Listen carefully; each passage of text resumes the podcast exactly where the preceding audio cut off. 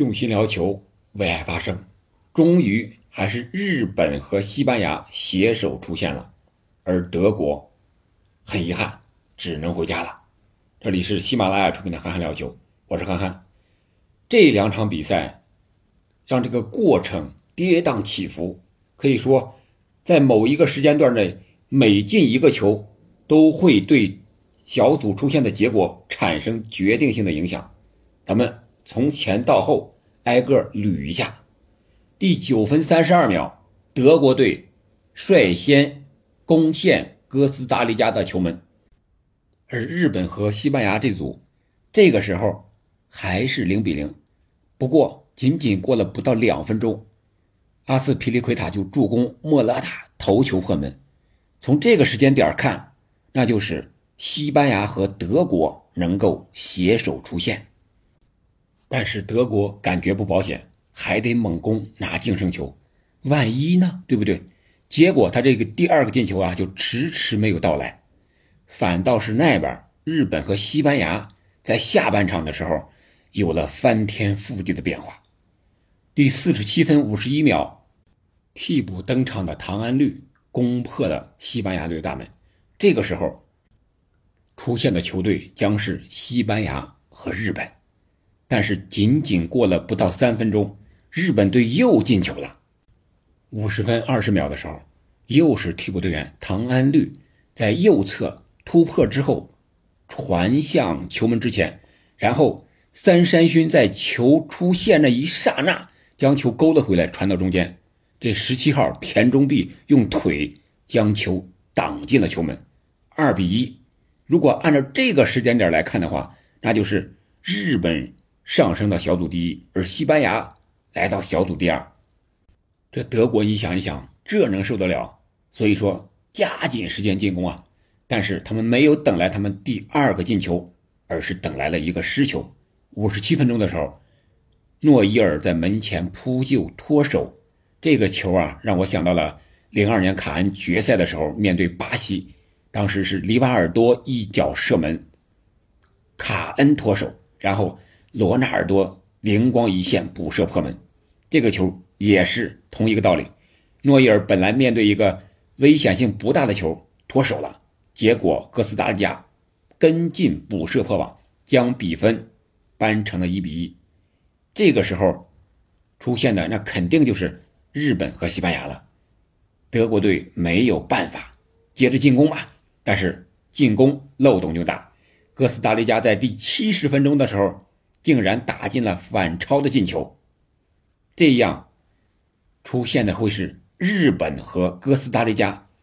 这我在前期的节目已经说过，这种概率有，而且还是最简单的一道数学题。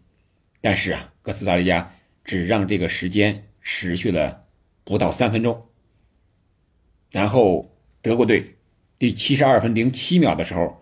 由替补出场的哈弗茨异常冷静的在门前一个挑射，将比分扳为二比二。德国还有一丝希望，但是这时候出现的仍然是日本和西班牙。最后，德国队依然是狂轰滥炸，当然也给哥斯达黎加留下了一些反击的机会，但是双方把握机会的能力或者说运气都很欠佳，特别是德国这边。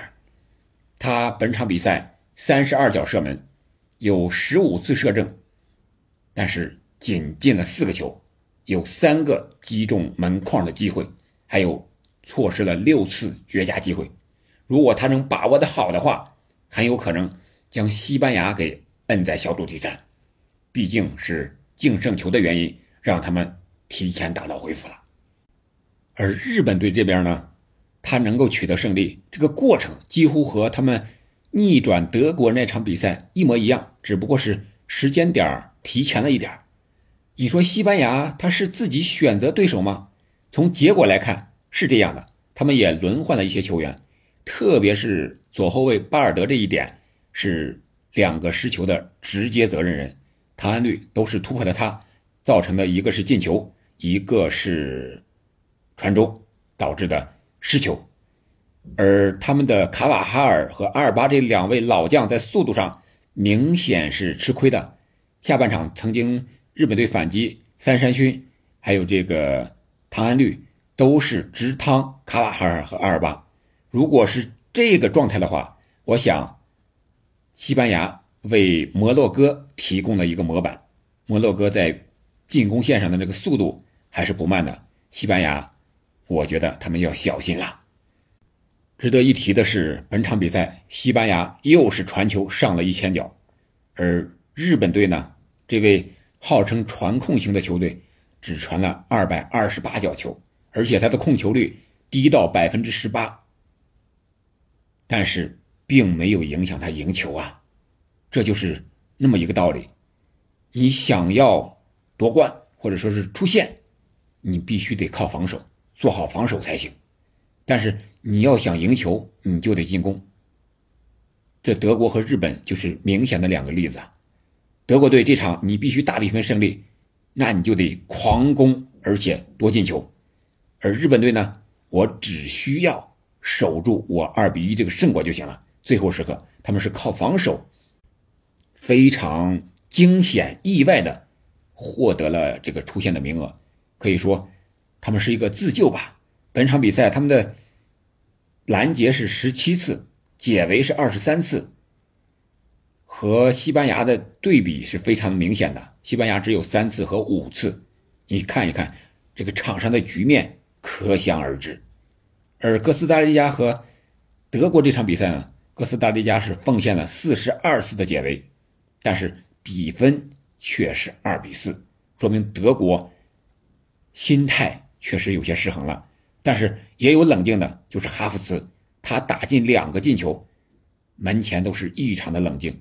我觉得这样的球员将来可能会有更高的上限，能发展的更好一些，因为他在最激动人心的时候。最需要激情的时候，他依然能在门前保持异常的冷静，取得两个进球。要不然，真有可能让哥斯达黎加和日本携手出线。值得一提的是，吹罚哥斯达黎加和德国这场比赛的裁判是法国的女裁判，这是世界杯历史上首位执法男子世界杯决赛圈的女裁判，书写了历史。我也在想，你说这两场比赛，日本队和西班牙出现了，德国队赢球却没有出现。就这两场比赛而言，真的是和技战术有很大的关系吗？还是足球是一种玄学，运气占了很大一部分？日本队就那两次打正球门就进了，而西班牙和德国狂攻之下却没有取得更多的进球。也许这就是足球吧。接下来的八分之一决赛，日本队将面对克罗地亚。